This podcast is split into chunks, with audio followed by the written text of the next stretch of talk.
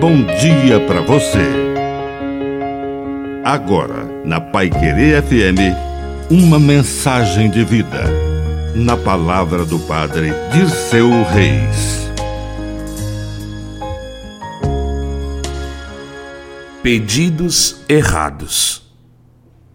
Devemos pedir sempre a Deus o que precisamos, mas Ele sabe o que realmente será bom para nós. Às vezes, fazemos pedidos errados. Pedimos dinheiro e vamos nos afogar da riqueza, ganhando corpo e perdendo a alma, ou como aquela mãe dos filhos de Zebedeu, que pediu um trono à direita e outro à esquerda de Jesus no reino dos céus. E o mestre disse para aquela mãe: Você não sabe o que está pedindo. Olhou para eles e disse: Vocês podem beber o cálice que eu vou beber?